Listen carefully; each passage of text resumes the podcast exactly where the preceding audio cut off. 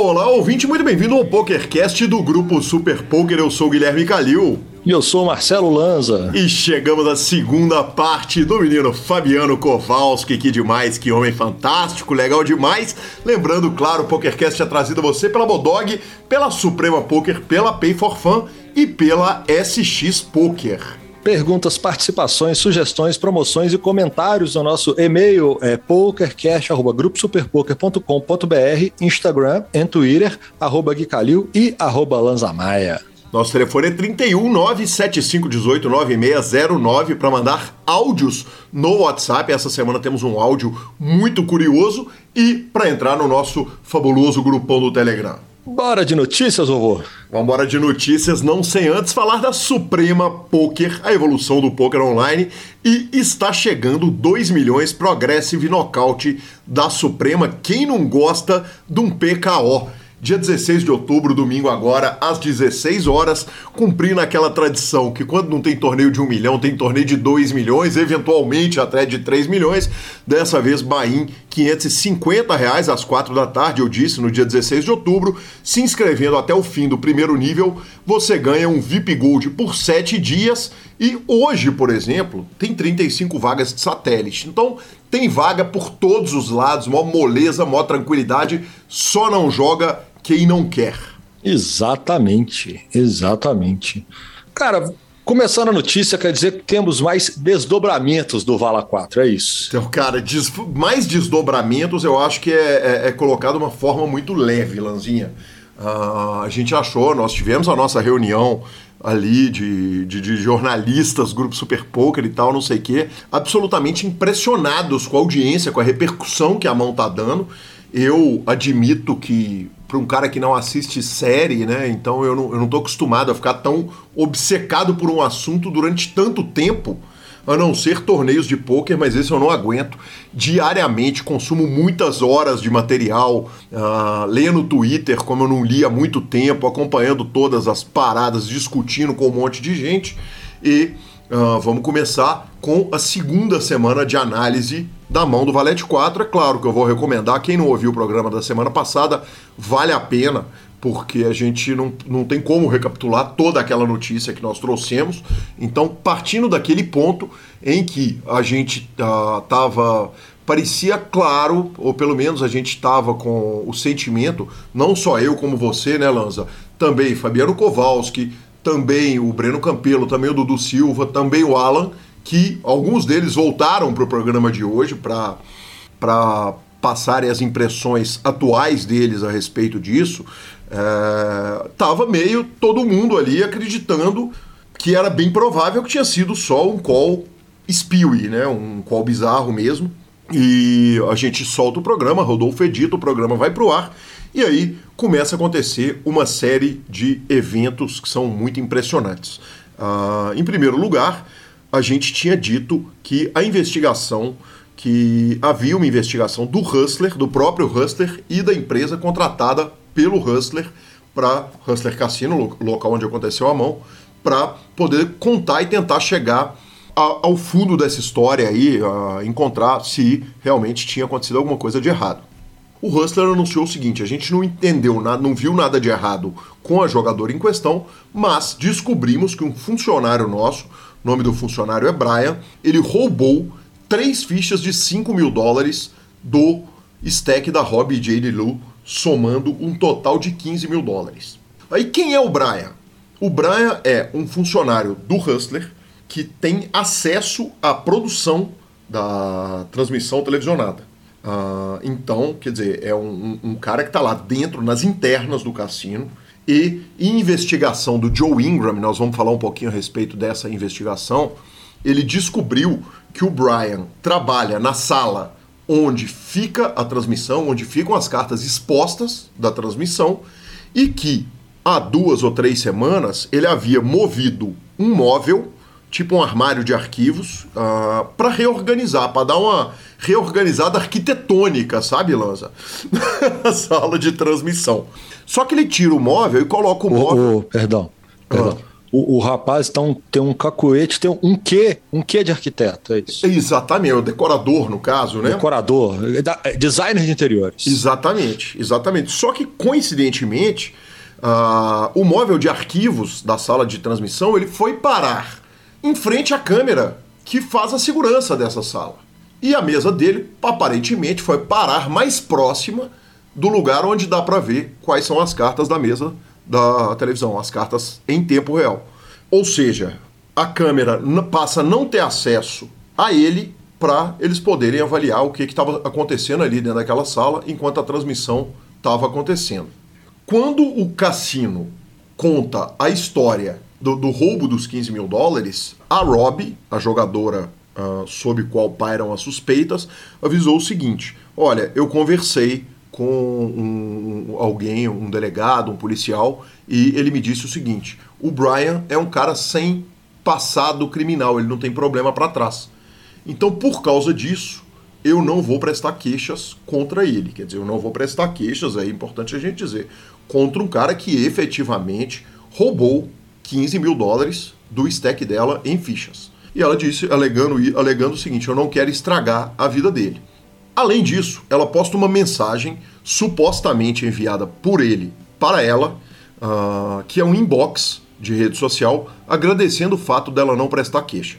Na mensagem, que por sinal é bem esquisita, uh, ele diz o seguinte: primeiro, que ele tem dois filhos para criar, que ele está numa situação financeira muito complicada, que ele realmente havia subtraído as fichas, mas que ele não sabia que o stack era dela e muito obrigado por você não complicar mais a minha vida e tal. No final das contas, eu sou um menino bom, kid é a palavra que ele usa. E ele termina ainda a mensagem, que supostamente foi escrita por ele para ela, falando o seguinte: que ele acreditava que ela tinha dado um call maravilhoso no Garrett e que estava uh, na hora de colocar os profissionais no lugar deles, isso tudo, claro, numa tradução livre que eu estou fazendo do post dela.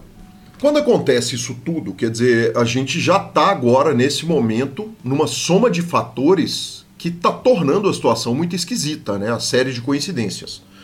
O Joe Ingram recebe o Halarabos Vulgarus, uh, que é o, o, grande apostador que virou consultor da NBA, e o Halarabos, junto com o Bill Perkins, o milionário que joga poker, colocam 100 mil dólares de recompensa Uh, eles até chamaram de bounty em inglês, né, mas eu acho que para portuguesar corretamente a palavra seria recompensa, em informações que dessem provas definitivas de que houve roubo na situação lá do, do Hustler Cassino.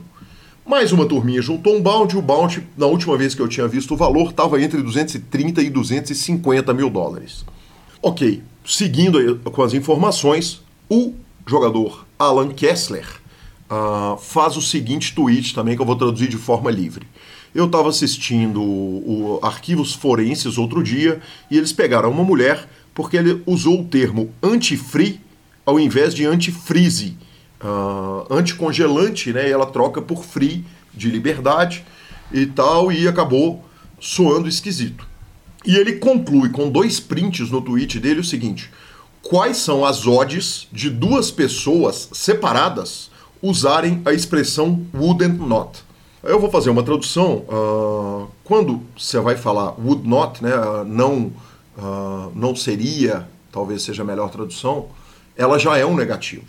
Quando você usa wouldn't not, é um erro na, no idioma inglês e Obviamente, pessoas erram gramática em escrita e, poxa, até nós que trabalhamos com isso erramos gramática eventualmente. Meus textos são todos muito bem revisados por menino Gabriel Grilo e também pela Manu.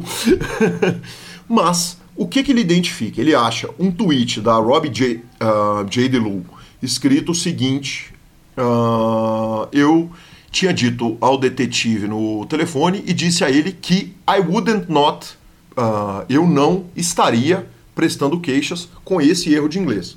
Na nota que o Brian supostamente escreve para ela, a tal nota que ele fala que ele roubou as três fichas do stack, etc e tal, no terceiro parágrafo ele vira e fala o seguinte: é, alguém como você uh, ser tão gentil para devolver o dinheiro para o Garrett, um bebê chorão, e gentil o suficiente de me poupar wouldn't not quer dizer, não seria, uh, não teria como não ser uma pessoa tão bacana quanto você é.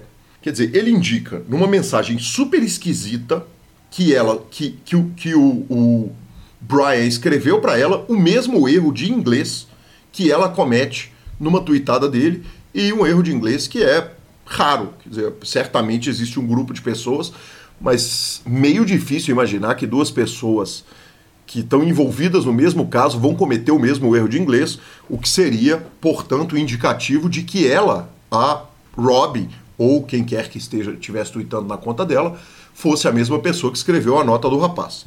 Em paralelo a isso, o jogador Garrett Edelstein, que foi o jogador que tomou o call na mão, faz um post no, no fórum 2 Plus 2.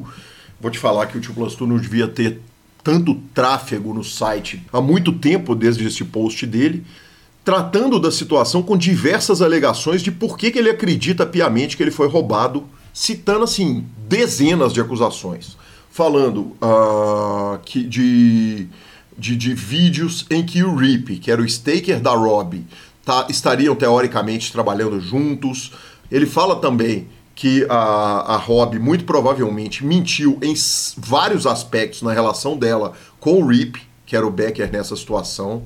Uh, ele conta também, por exemplo, que o Brian, o, o, operador lá do Hustler Cassino, tem supostamente um problema com jogos e tem os motivos para roubar no jogo, e que também o Brian publicou uh, aberto no Twitter pedindo informações sobre como roubar em jogos. Quer dizer, ele tweetou e apagou um tweet o seguinte: alguém sabe como que as pessoas fazem para roubar no xadrez?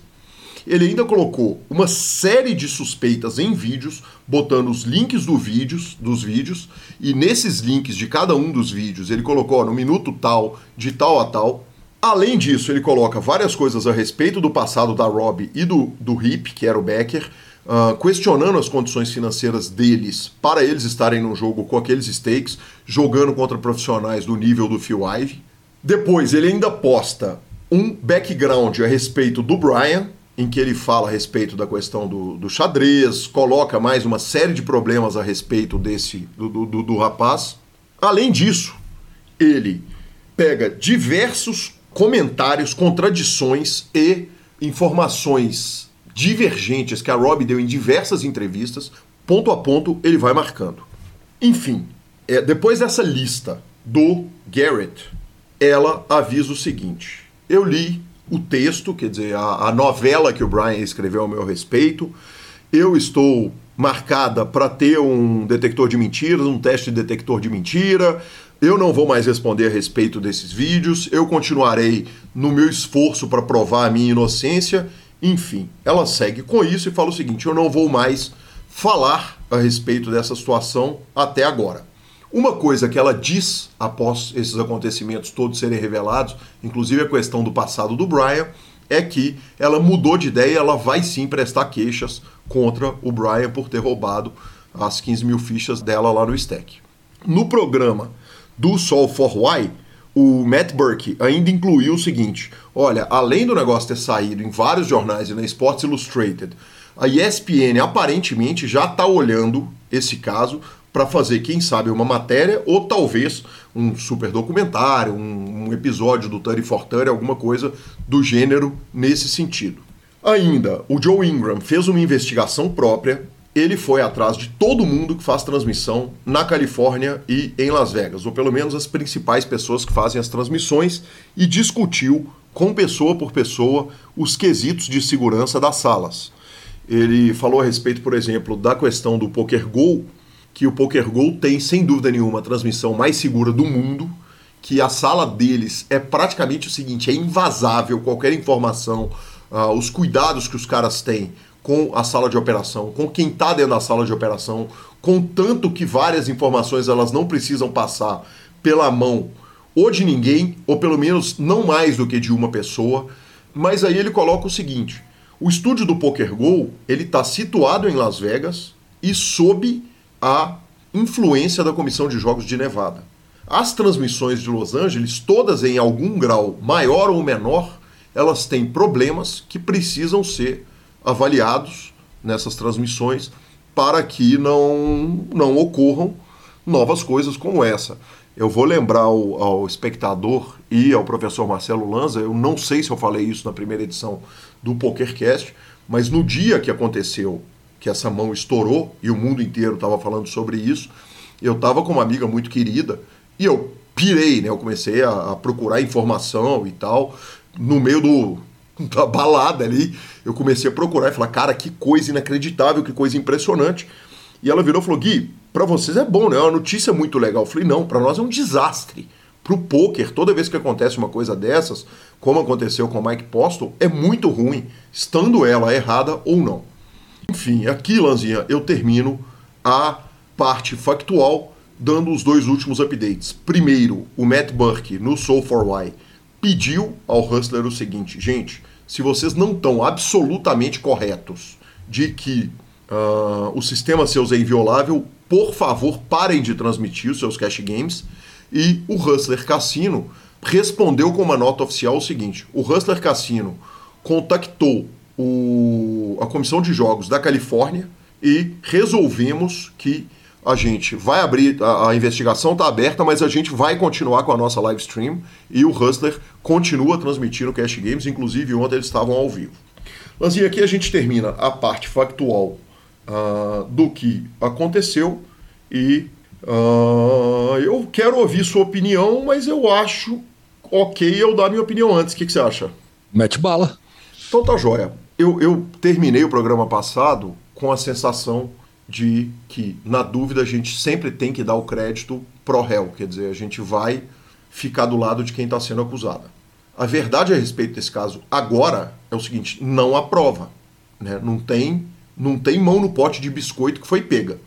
E, obviamente, isso tudo que foi citado atrás, para trás, pode ser uma série de coincidências uh, desafortunadas para o Hustler, para o Garrett, para o Poker, para a própria Robbie.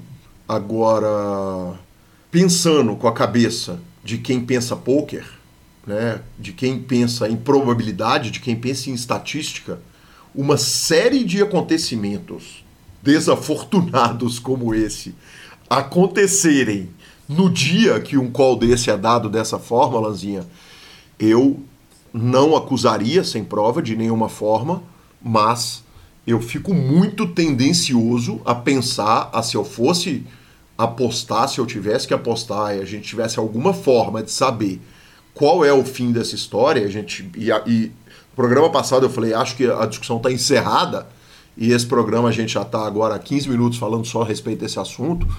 Eu, se eu tivesse que apostar, eu apostaria que teve alguma treta e alguma treta cabulosa. Continuo dizendo o seguinte: provavelmente a gente existe o risco da gente nunca saber o que, que aconteceu, mas bizarrice e coincidência tem limite, e se eu tivesse que, que, que, que botar o meu dinheirinho, eu te falo o seguinte, eu acho que teve treta e eu acho que ela está envolvida na treta, sim.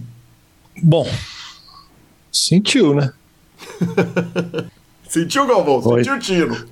Ou então eu posso é, dar uma outra simplificada e falar significa. é, eu acho. Eu, eu, eu, gosto muito do, da, da, da, da, da referência Ronivon, viu, Lanza? Ronivon, Ronivon merece referências eventuais, assim, que é um clássico de vídeos, mas talvez signifique. Assim. É, continua, igual você falou, não tendo provas diretas, objetivas e conclusivas, mas de fato várias outras suspeitas e vamos falar assim, movimentos estranhos estão sendo colocados em questão, né? Eu acho, cara, o Hustler é isso que ele tem que fazer. Tipo, se ele quer, vamos falar, é, tirar o dele da reta, mostrar que lá o negócio é sério, etc e tal, ele tem que abrir uma investigação cabulosa, detalhar tudo e no final provar que não teve roubo, porque aí ele vai provar que o sistema dele é bom e vai ter credibilidade. Se ele fizer pelas metades, eu acho que ele não vai gerar a credibilidade que ele precisa, porque acaba que a imagem do cassino de fato está em xeque, né? Junto com da confiabilidade da transmissão, não do uhum. cassino em si. Né? Sim. Mas eu acho que tem que ser agora, cara. Se tá levantando muita hipótese, se o negócio continua rendendo, não tem conversa, não. Agora vai para dentro, detetive, polícia, investigação e vamos descobrir no final das contas se é ou se não é vai na casa do Brian, celular para cá, Rob, celular para cá. E bala, agora até agora esmiuça o negócio e descobre o negócio de uma vez. Elanzinha, vamos descobrir ou não, né? De qualquer, ou não. É, ou de, não. de qualquer forma, uh, algumas coisas são importantes a gente colocar. O, você colocou a respeito do Hustler e no programa passado eu falei o seguinte, cara, parece. Eu, eu duvido que o Hustler vá querer investigar isso demais, porque é o país do processinho, né? Os Estados Unidos têm essa questão com litígio, né, de processos milionários e tal. E em defesa do Hustler, ainda que eles continuem fazendo a stream deles e e, cara, eu, eu, eu, realmente aí eu acho que é, é, é, difícil a gente, a gente se sentir capacitado a opinar. E eu acho difícil também que alguém vá arrumar alguma treta com tantos olhares em cima do Hustler nos próximos tempos, né, na, na, na transmissão deles. Uh, acharia bem bizarro acontecer alguma coisa esquisita lá a essa altura do campeonato. Mas eu falei que eu achava que o Hustler não ia ajudar nas, nas investigações e não é o que está aparecendo. O que está aparecendo é que o Hustler está sim envolvido em falar o seguinte, cara, a gente quer chegar no final dessa história, custe o que custar, e, e eu torço muito para isso.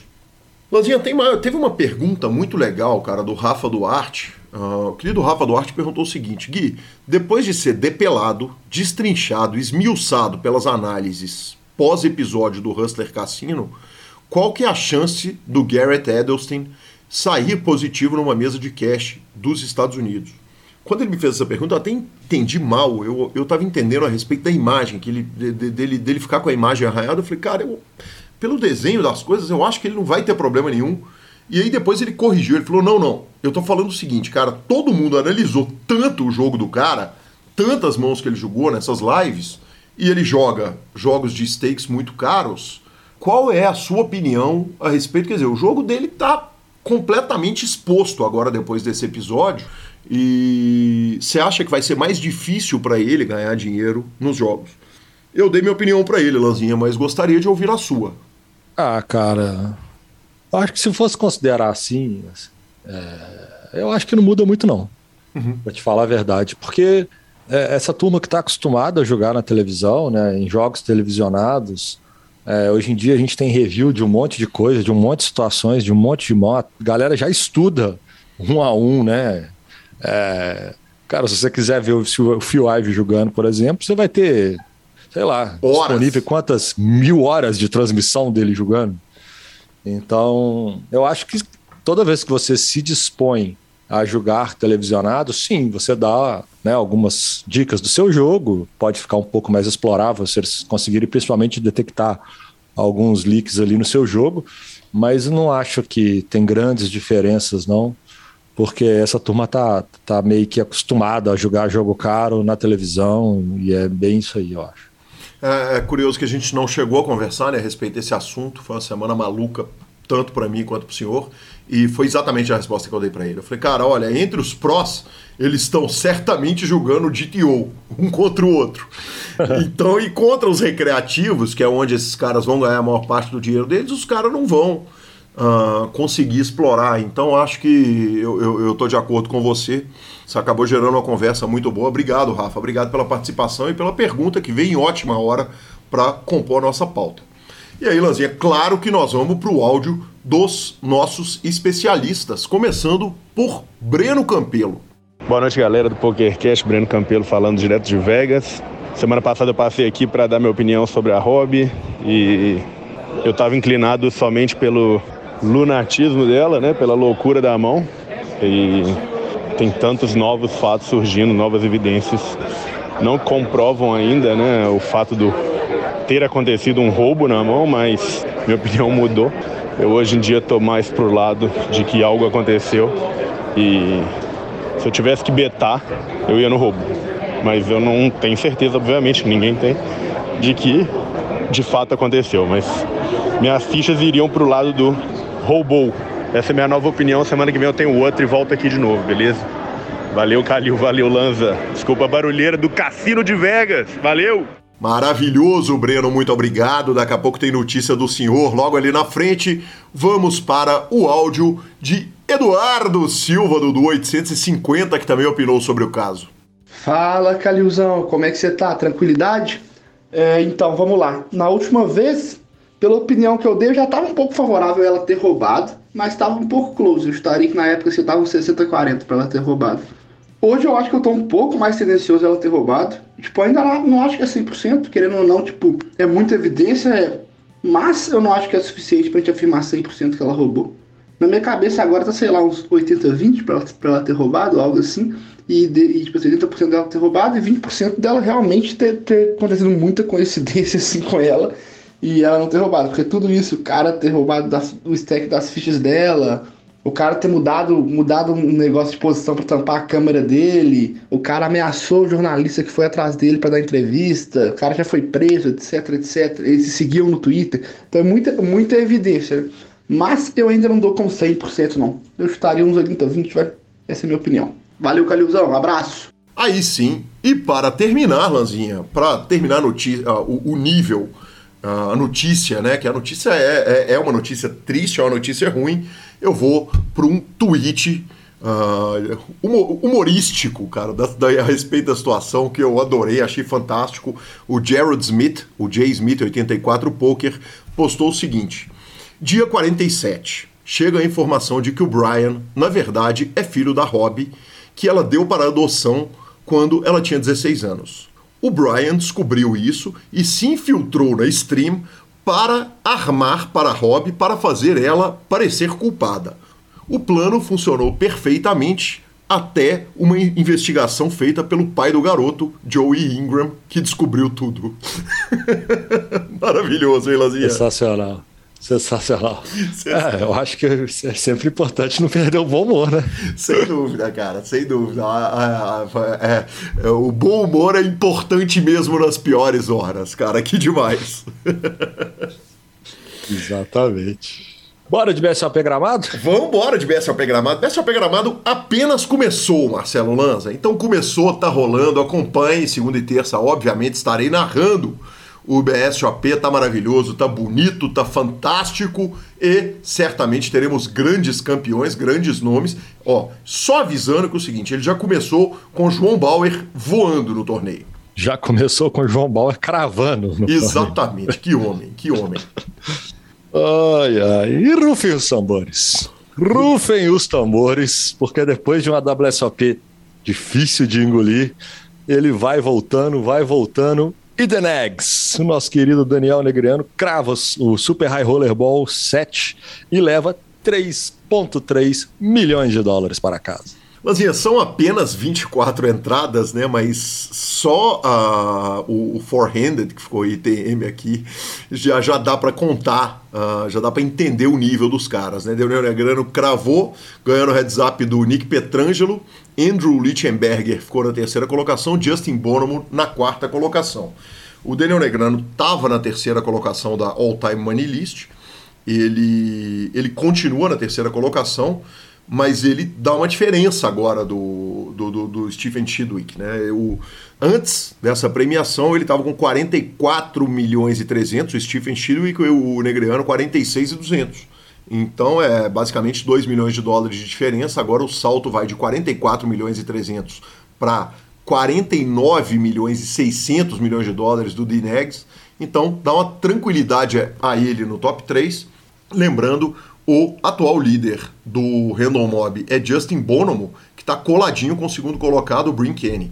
O Justin Bonomo tem 58,4 milhões de dólares ganhos em torneios ao vivo e o Brinkane tem 57,2 milhões de dólares em ganhos no torneio ao vivo. Aproveitando que eu fui dar uma olhadinha na All Time Money List, eu achei uma coisa bem curiosa que mostra bem o efeito dos high rollers no Random Mob nos últimos anos. Uh, o Random Mob ele premiava muito as carreiras de muito tempo no poker porque os torneios eram, os bains eram menores. Então, antigamente, quando a gente olhava, a gente tinha um desenho mais claro da turma, da velha guarda do poker, uh, de quem já estava grindando e batendo o jogo há muito tempo. Observa o seguinte: agora, no dia 13 de 10 de 2022, nós temos na 13 colocação o Kerry Katz, que é um, um, um jogador casca grossa, mas ele é um recreativo casca grossa que tem em ganhos totais na vida 35 milhões de dólares. Na 19 colocação está Phil Helmut Jr., que tem 28 milhões e 428. Quer dizer, o Kerry Katz tá, é 13 contra 18 e o Kerry Katz tem 35 milhões de dólares e o Ramos tem 28 milhões de dólares. Isso mostra muito como o, o Randall Mob virou um, um ranking que ele vai premiar mesmo, ele vai uh, botar o foco realmente em quem está jogando esses Super High Rollers e é uma pena, né? Porque, porque seria muito legal a gente ter uma lista sem Super High Rollers para a gente ver quais, quais seriam as posições desses jogadores. É, ele acaba que maqueia, né? Ele maqueia bastante. É, de fato, a gente precisaria hoje em dia já ter dois, é, dois, duas formas de medir isso. Né? Um seria talvez aquela pontuação field versus bains versus, né? E você ia conseguir ver esses pontos assim mais bem definidos de chegada e tal. Mas de toda forma é o, o que vale tá aí e segue o jogo, né, patrão? Segue o baile, como diz o professor Marcelo Lanza Maia. E última notícia. Cara, a, gente, a gente pode falar que ele tá jogando em casa, né? Ah, certamente tá jogando em tá, casa, tá louco. Tá jogando em casa, óbvio. Tá louco. Né? É, é, o Galo jogando no Horto, o Santos jogando na Vila Belmiro. Enfim, cara, não tem a menor dúvida. Tá jogando em casa. Breno Campelo crava o evento número 5 no WPT Five Diamond World Classic. Que homem maravilhoso, 83 entradas, ele crava o evento número 5, 1.620 dólares no Limit Hold'em 6 Max, arrumando 35.807 dólares. É... O lance eu não aguento, cara. Eu, eu tenho que falar o seguinte. Então quer dizer que o Breno participa do PokerCast semana passada, vai lá e crava um WPT, é isso, né? Mas só faltava não, né? Tudo bem. Só faltava não. Lembrando, lembrando que eu tô vendo que tem aqui a as cotinhas, né, foram 278 cotas de 100 dólares vendidas em 22 horas, inclusive temos cota lá também, fortíssimo. Ah, Como que não? homem, que homem, Como não? senhor. Eu, eu, eu e Gavi temos cota lá. Não, então senhores, inclusive, já estão, senhores, senhores e senhoras já estão rolando a reta. Mas não tem variância. O rapaz, o rapaz tá jogando no gramado dele, tá jogando dentro de casa. Isso não tem como. Ninguém conhece mais daquelas fichas, da posição das mesas, da luz daquele salão do Quebrando Campelo. Exatamente, que homem, meu Deus do céu. Vamos que vamos, vamos aproveitar que ele tá citado e que falou no PokerCast de novo, para ele aproveitar, forrar o senhor e forrar a Gabriela de vez. Bora! Bora de Pay for Fun agora, então? Vambora de Pay for Fun, a sua carteira digital com cartão de crédito pré-pago. Você já sabe que o Pay for Fun, você transaciona seu dinheiro entre mais de 300 sites Provavelmente o site que você joga, agora o WPT foi incluído, a GG Poker tá lá, Bodog tá lá, enfim, todos os, os, os, os gigantes, então nem se fala, é brincadeira. E use a Pay for Fun, uma carteira digital com cartão de crédito pré-pago, player-to-player transfer, atendimento 24 horas, atendimento fantástico e eu uso, é o meu cartão, é o meu cartão de vida, é o cartão pré-pago da Pay for Fun e ficamos com a palavra de Rodrigo Garrido.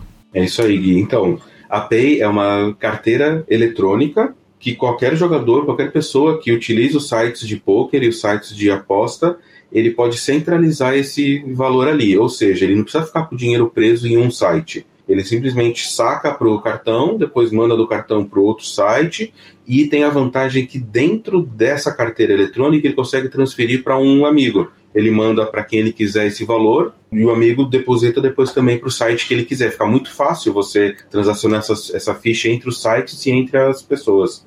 E vamos para a entrevista de Fabiano Kowalski. Cova, quando você se vê no cenário do poker mundial, no que diz respeito a nível técnico, onde que você se enxerga no, no gráfico de jogadores? Em qual percentual de melhores jogadores você se colocaria em comparação com o, o field de poker mundial hoje? Isso é uma pergunta impossível de responder, eu acho. Tipo, são, são, eu não conheço o jogo dos outros jogadores para poder me posicionar dessa maneira, né? Uhum. Perfeito. Tipo, é, é Perfeito. basicamente isso. Acho que qualquer pessoa que te responder isso, falar, ah, eu sou top 10, ah, eu sou top 15, tipo, é, é um chute praticamente sem direção, assim, porque não, não dá para saber, né? Você, uhum. você tem jogadores que, tipo, nem competem contigo, que, que são muito bons, como era o caso lá no EPT Barcelona. Tinha vários jogadores de cash lá que os caras chegavam lá com uma panca de tiozão e falavam, nossa, vou matar esse cara. Aí, porra, quando viu, tava lá dando check raise river as bluff com ball blocker, e pô, É que, que, que, que, que é isso? Daí vai conhecer o cara depois, ele joga NL5K lá.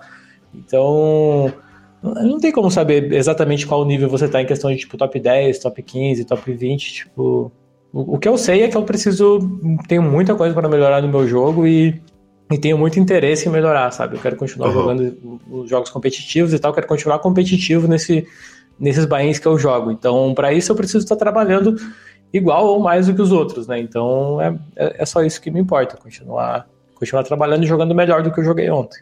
Perfeito, Cova. Cova, uh, eu conto na, na sua entrevista que em algum momento eu chego na casa, se não me engano, do, de algum jogador e o jogador está com uma tabela e eu falo que tabela é essa e a pessoa fala, é a tabela de range do Kowalski. E, hum. e houve no, no, no, entendimento do poker mundial uma mudança de compreensão no que diz respeito à, à assistência em tempo real. Quer dizer, a própria, as próprias tabelas de ranges hoje elas são uhum. entendidas de uma forma controversa, né? Quer dizer, uh, alguns sites considerariam uh, a tabela de range uma, uma assistência em tempo real, de forma que uhum. isso seria proibido ali de usar. Existiu de fato, quer dizer, existe de fato uma mudança de percepção de uma tabela que poderia ser usada antes e que hoje o, o, o jogador não deve seguir uma. Um, um, jogar com a tabela aberta? Com certeza, isso foi um, uma das coisas que mudaram ao longo do, do, do tempo, né? Hoje em uhum. dia eu acredito que todos os sites proíbem as tabelas. É, eu não, não sei isso porque eu não acompanhei mais de perto a partir do momento que o PS proibiu é, a gente, eu dentro do samba, a gente abandonou elas, né? Ou até antes já, se eu não me engano. Porque também teve um tempo onde uma tabela era mais útil do que, do que depois, sabe? Hoje em dia, se você usa uma tabelinha ali pré-flop e tal, Tipo, ah, você tá lá jogando reta final, 30 left, e você tá seguindo uma tabela, provavelmente está fazendo uma cagada grande, sabe? Porque é muito difícil uma tabela ela ser, ser útil para situações peculiares, assim, no, no, na altura de um torneio. É, mas, enfim, falando sobre, sobre, a, sobre a legalidade delas, uhum. eu lembro bem na época 2014, se eu não me engano, eu jogava Stitch Go, era Supernova Elite lá, e a gente usava umas tabelas tipo de ranges assim para alguns momentos. E aí aquelas a tabela assim que era um print screen, tipo, se tivesse uhum. um print da, da, da do, do, range, isso ali continuava liberado. Mas aí o PS uhum. mudou para não liberar mais tabelas 3D. O que, que é uma Sim. tabela 3D? É uma tabela colada no, no, no Excel onde você passa o mouse em cima de uma, de uma célula do, do Excel, ela abre um outro pop-up que, que diz algum note, assim, sabe? Que é tipo, ah, uhum. tem lá ICE 3 de Copas, você vai lá e vai ter um note para tipo, fazer diferente em, em outras situações. Enfim, é só uma, é uma tabela um pouco mais complexa, que dá um pouco mais de informações. Então essa tabela passou a não ser mais permitida. E aí teve várias tentativas dos softwares, assim, tipo, porque o. Se eu não me engano, essa, isso aí aconteceu porque o Holding Manager começou a oferecer uma tabela dentro do HUD. Uhum. Que era uma tabela dinâmica que você, pô, mexia ali e mostrava uma tabela de range que o cara jogava, um negócio absurdo, assim. Que era um uhum. edge muito grande para quem usasse. Então, na hora já baniu aquilo e junto com aquilo as, as tabelas de Excel também. E aí, provavelmente, de, de, depois disso, acho que eu já abandonei as tabelas, assim, de de nunca mais usar. Aí eu lembro uhum. que eu tinha uma, uma tabela que eu fiz de ranges do Small Blind. Provavelmente é dessa tabela que você está falando. Que era dessa época, assim, era uma tabela de sit and go, que era aplicável para MTT porque seguia alguns padrões, assim, coisas super simples. Hoje uhum. em dia, qualquer regra de MTT ou qualquer regra de poker de maneira geral consegue montar uma tabela dessa de olho, assim. Porque ela, uhum. ela era super direta. Tipo, você está jogando contra um jogador recreativo que não folda nada, não faz sentido você dar raise de small pro big com valete 3 off. Se você fizer isso, você vai estar só engordando o pote com uma mão fraca. Mas com rei 10, rei 9 suited, talvez até rei 8 suited, já vale a pena você dar raise e engordar o pote. Por quê? Porque o cara não vai foldar 8 e 5 off, não vai foldar 8 e 4 off, o cara é um recreativo com a station. Então você uhum. pega esse topo que realiza bem equity ali, que domina o range de call do cara, e você engorda o pote, com a parte de baixo você dá limp, né? Você pode dar limp com tudo porque ele não tá raise também. Então, você só engorda o pote com o topo. Então era, é uma tabela super simples assim. A jogando contra no, contra no profissional, aí você quer dar raise com o quê? Com o topo lá, o rei 10 suited demais, e você quer dar raise com 3 e 2 suited, porque você faz o cara foldar 7 e 3 off, por exemplo. Valete uhum. 3 off, talvez ele fold. Então, é um negócio que faz sentido ali. Então, é uma lógica muito básica que você não precisa de uma tabela. Eu acho que o nível de poker que todo mundo tá, qualquer regular tá hoje em dia, é muito é muito simples de cabeça você aplicar algo assim. Tanto, tanto que a tabela não era Tipo, ah, ela foi pensada com o mínimo de balance ali, dividir um pouco de valor, um pouco de blefe, assim, sem, sem, sem ser nada absurdo. Mas, enfim, era só, era só uma guideline, assim, que hoje em dia ninguém precisa, né? Dentro do Sim. samba mesmo, lá, desde lá de trás, a gente, tipo, eu, eu mandei todo mundo deletar essa tabela aí, que não, não era mais útil, o jogo mudou, né? Era um pouco mais complexo que aquilo. É, tinha mais eyes do Big Blind, por exemplo, então você poderia o Eyes é quando você limpa o small blind, o big blind da raise, né? Então, quando, quando, isso, quando tem essa oportunidade, talvez limpar um Eyes 10 faça mais dinheiro do que dar raise com ele, porque o cara vai dar raise lá com 8 2 off, sabe? Uhum, quando entra essa sim. moda, então já não fica mais tão simples, não é mais a, a segue essa tabela quem vai ganhar o máximo de dinheiro. Uhum. Então, quando começa a ter spots diferentes assim, é muito importante que o jogador abandone é, qualquer tabela que deixe ele engessado, né? Se o cara Sim. segue aquela tabela lá, pô, beleza, ele vai, vai se dar ok, assim, na maioria dos cenários, mas aprender poker mesmo, aprender a ter, a seguir essa linha de raciocínio que eu tô te falando, ele não vai, né? Então é importante que ele largue a tabela dele, sofra por um mês ali e discuta várias mãos daquele spot, porque a partir dali ele vai começar a ter uma estratégia única e uma estratégia mais lucrativa do que qualquer tabela seria.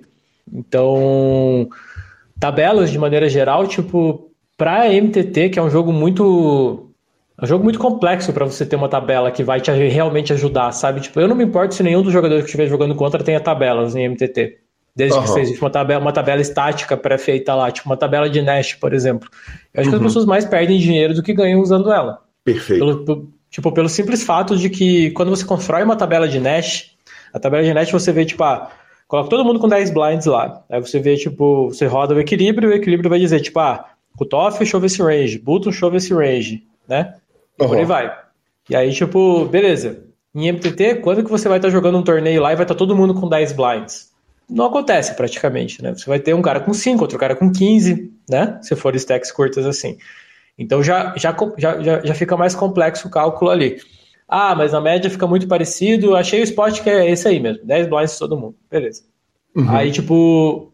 Só que o spot que você achou todo mundo com 10 blinds é lá 27 left. Então tem ICM envolvido. Aí isso já muda completamente. E qual que é o maior erro? Tipo, a tabela é calculada usando o chip PV, com nove jogadores na mesa, geralmente, né? Só que várias vezes ali na reta final você vai ter, tipo, sete jogadores na mesa, né? Isso é super comum. Sete ou até seis jogadores na mesa.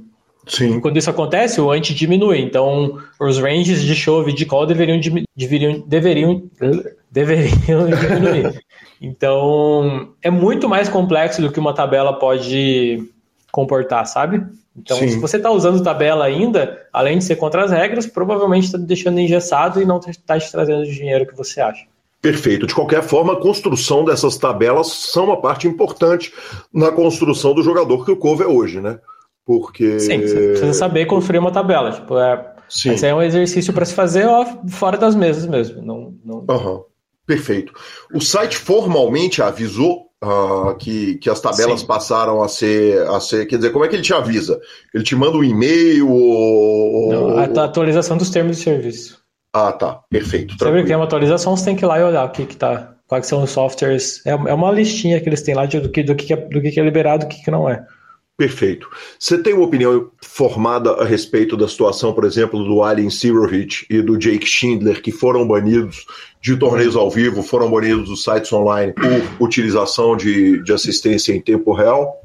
Uai, tenho, né? Tipo, eu não, eu não tive acesso às provas, mas uhum. vários jogadores que eu respeito e confio no julgamento deles tiveram e falaram que as provas realmente são irrefutáveis, assim que uhum. os dois estavam jogando usando, usando um solver de tempo real e também jogando com várias contas ao mesmo tempo e tal, compartilhando cartas. Então, é o tipo mais. É, eu acho que é o pior roubo que você pode fazer, assim, né? Não, não tem como ser pior que isso, porque. Enfim, você tá ah, jogando torneios de 100 pessoas, lá como são os 10k, 3k do GG de vez em quando, 25k era menos ainda, era tipo 30 pessoas. Os uhum. caras registravam com três contas ali, sabe?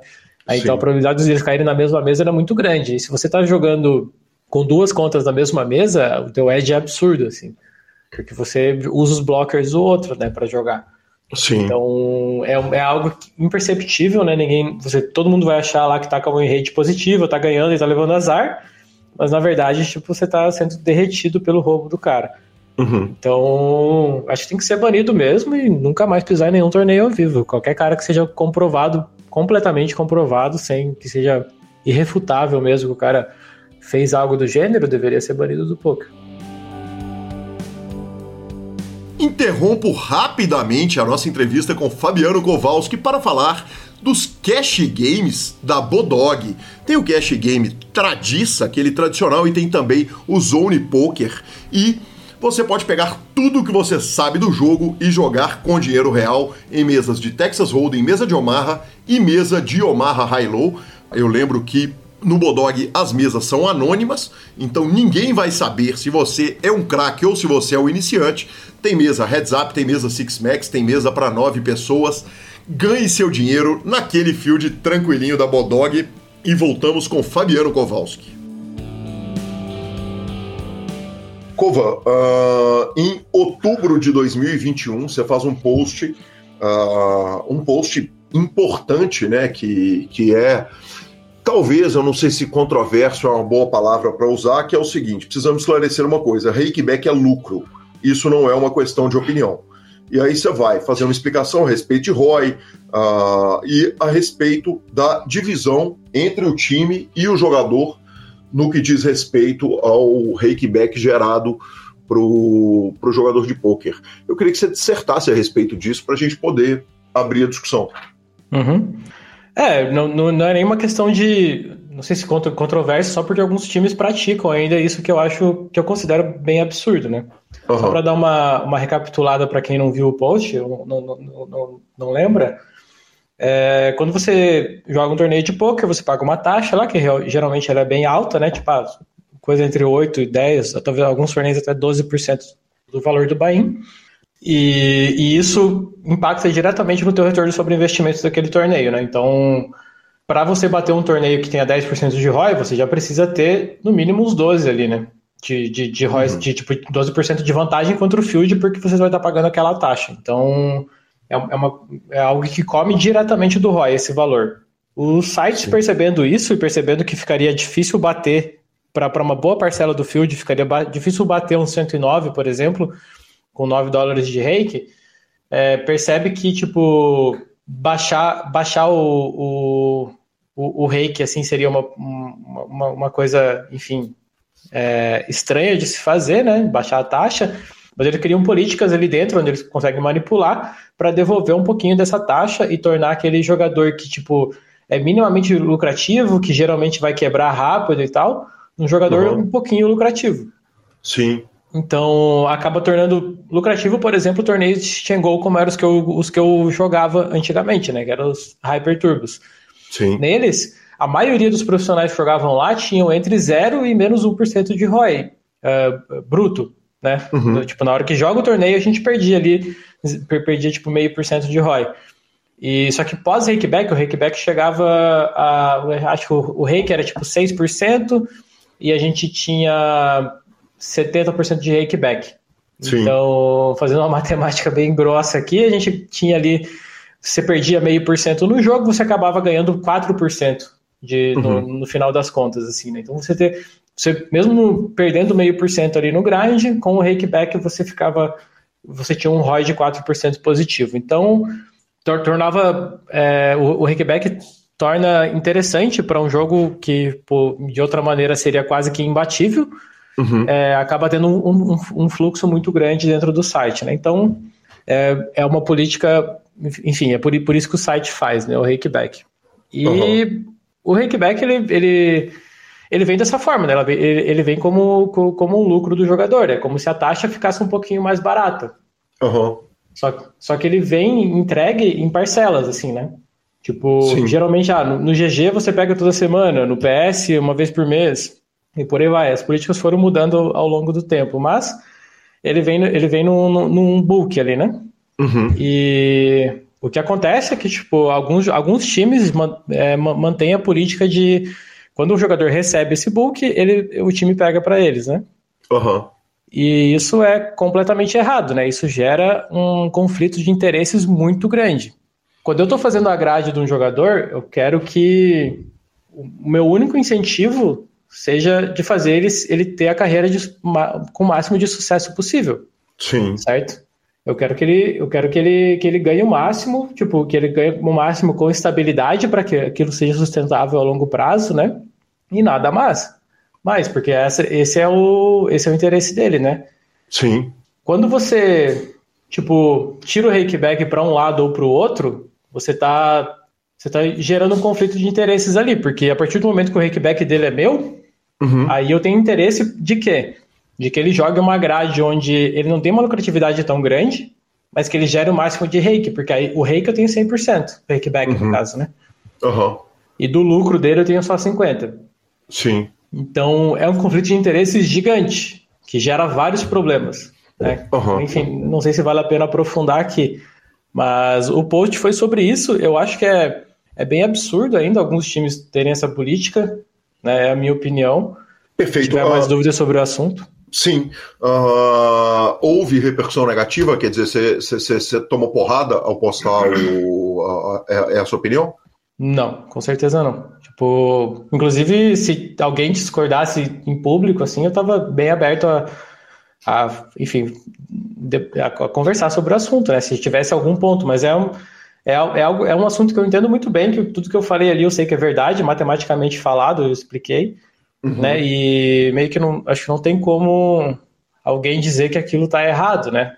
Existem motivos é, que, que, que, o pessoal pode falar, mas publicamente ninguém veio até mim, não, para conversar sobre isso.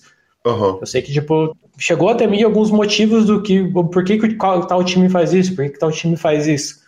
Mas todos, assim, bem, bem furados. É, uma coisa que me parece natural, Cova, é, é, um certo. O combinado não sai caro, porque o time ele tem o custo do psicólogo, ele tem o curso, o, o, o curso, quer dizer, ele tem o aprendizado todo que ele está entregando ali para o jogador. Claro que a gente está falando de um ponto específico que, quando você enfia o dedo na ferida, você está apontando muitas vezes uma coisa que o próprio jogador nunca pensou e, e que simplesmente uhum. foi tratado assim como tantas coisas acontecem no poker e fora dele, né? Uh, uhum. de, de, de, de, de que o combinado não sai caro. É, é, obviamente é uma coisa delicada tratar a respeito do assunto uh, uh, de forma pública e, e, e, você foi com coragem discutir a, a, questão. Só, só para te interromper uhum. aí, tem uma parada que você falou que me, me chamou a atenção. É que, tipo, ah, o time tem, tem custos e tal, e vai usar esse dinheiro para cobrir esses custos, ah, psicólogo, não sei o quê. O samba tem mais estrutura de qualquer outro time e a gente não precisa, tipo, roubar o hackback do jogador para pagar isso, né? É um time uhum. muito lucrativo, todo mundo ganha dinheiro ali, e quanto mais dinheiro os jogadores ganham, mais dinheiro a gente ganha também, e a gente tem isso para bancar a estrutura, né? Você não precisa criar um conflito de interesses ali dentro para poder fornecer essa estrutura, né? Enfim, Entendi. interromper, pode seguir. Não, não, não, não tem problema nenhum. Inclusive, eu estou colocando as minhas opiniões exatamente fazendo aqui uma posição de advogado do diabo para tentar entender. Porque, porque na hora que eu li o post, eu falei, cara, é legal que, por um lado, o Cova exponha essa, essa questão, mas eu fico pensando o seguinte, poxa, mas se está dentro de um, de um combinado entre o jogador e o time, uh, não faz sentido, quer dizer, eu acho que a partir do momento que está tratado uma coisa, não, não me parece ah, e, você usou a, expressão fortíssima, né, que é, é, roubar o rakeback do jogador, não me parece, não me, me, soa como um, um, roubo, por assim dizer, visto que uhum. a coisa estava combinada, quer dizer, você vai ganhar em cima do seu ROI. É, então, uh, essa aí eu, eu, eu, percebo que tem várias opiniões diferentes sobre como a forma do contrato ser feito, né? Uhum. O que acontece é que o jogador geralmente é ignorante na hora de assinar o contrato sobre isso. Certo. Aí, tipo, isso vai acontecer com a maioria dos jogadores. Tipo, pô, quando eu fiz o post, tava cheio de macaco velho ali, jogadores de poker de muitos anos, profissionais que não tinham parado para pensar por esse lado, sabe? Uhum. É um negócio que muitas pessoas ficam na ignorância, é um negócio que eu tenho bastante consciência, porque eu fui Rakeback Pro por bastante tempo, né? Então, para mim, é muito claro o que, que o Rakeback é. Né? Uhum. Só que eu entendo que, pô, se eu tive que explicar para tanta gente assim que não entendia por esse, por esse lado, é lógico que vários jogadores, na hora de assinar um contrato ali com o time, vão ser ignorantes sobre isso, principalmente quem está no início da carreira. Sim. Mas aí Perfeito. que tá, tipo, quando você, você, você, você, tipo, ah, beleza, fechou o contrato ali com ele, ele é ignorante sobre esse assunto. Você sabe, você como, como, como, como estrutura ali, você sabe que você está, enfim, gerando esse conflito de interesses, mas ele não. Mas, enfim, aí eu, aí eu, não, aí eu entro, num, entro num assunto que eu não, enfim, não sou confortável para discutir porque eu não, não sou, não entendo de contratos, assim, tal, não sou, não sou especialista no assunto, assim, eu não sei o quanto que é legal é, você, tipo, ah, sei lá, sair e fechar um contrato aleatório com uma pessoa que não entende nada sobre o assunto que ela está assinando ali, mas ela concordou ali na hora, ela leu o contrato e tal, ela está de uhum. acordo com aqueles termos, e aí, tipo, depois de algum tempo, ela percebe que ela assinou algo que não era, que não era interessante para ela, mas, enfim, ela assinou ali, né? Não tem, tipo, é, não, não, entendo assim até que ponto você tem que ir para explicar para a pessoa que aquilo vai ser do interesse dela ou não, né? Tipo, querendo ou não, você está numa negociação ali de é, são, são negócios, né? Então você está querendo trazer ela para dar lucro para você. Sim. Então, também não, não sei até o que lado é a obrigação do contratante ali falar, pô, não, é, é, é, é tem, é isso. Tem essa tá questão tá, que ela é. está gerando esse conflito uhum. de interesses aqui, mas é para o teu bem porque você vai ter psicólogo, sabe? Uhum. Tipo, então aí, aí a zona é, é, é uma área que eu sinceramente não tenho como ter uma opinião muito forte porque eu não entendo mesmo o que, que é o, o, o, o correto, né? né, nesse momento da assinatura do contrato ali. Mas o que eu sei que dá para dá, dá ir um pouco mais longe é que uma vez que a pessoa entrou nesse contrato, uhum. é, você gera um conflito de interesses ali, aí beleza. Só que geralmente, tipo, acho que tem uma história que eu posso contar, uh, sem falar nomes assim e tal. Por mas é um, é um caso que, que me falaram ser comum. Assim, como, como eu disse para você, publicamente ninguém veio falar comigo sobre o assunto, mas eu recebi várias mensagens PVT e tal, tipo, um pouco indignadas, assim, a maioria delas, uhum. sobre o assunto ali nas DMs, né? E uma história me chamou bastante atenção, que parece ser recorrente, que é o, o jogador X lá, ele tem, ele gera 2 mil dólares de rakeback por mês, uhum. certo? Aí esses 2 mil dólares vai, vai direto pro time. Uhum. Aí esse, esse jogador ali tá, tá passando um aperto e tal, ele precisa do adiantamento. Então uhum. o time libera 2 mil dólares de adiantamento por mês para ele. Sim. E é sempre, a, a, tipo, pô, pro time não custa nada. Por quê? Porque ele já recebe o rakeback do jogador, ele tá ali fazendo aquele empréstimo e tal, aquele adiantamento, e isso não é um problema. Uhum. Mas, aí quando esse jogador vai lá e irrita 100k, aí ele tá lá com os adiantamentos pendentes e tal, ele vai lá e paga os adiantamentos dele, e, e esse é o lucro do time. Então, no caso, é, esse modelo de negócio do time está funcionando mais como uma financeira, assim, sabe? Ele está tipo pegando o kickback, dando adiantamento para ele lá, e na hora que o cara irritar, o, a financeira recebe o dinheiro que ela tinha emprestado para o cara, né? Uhum. Só que é isso, é um dinheiro que, tipo, como rakeback, ele não viria assim, tipo. Ele, ele entraria para cobrir os custos do que, do que o jogador estava perdendo, né? Sim. Então, ele, ele, não é diferenciado, assim, ele não deveria ser diferenciado, não é um dinheiro que entra e aquele dinheiro vai limpo para o time, o time empresta limpo para o jogador.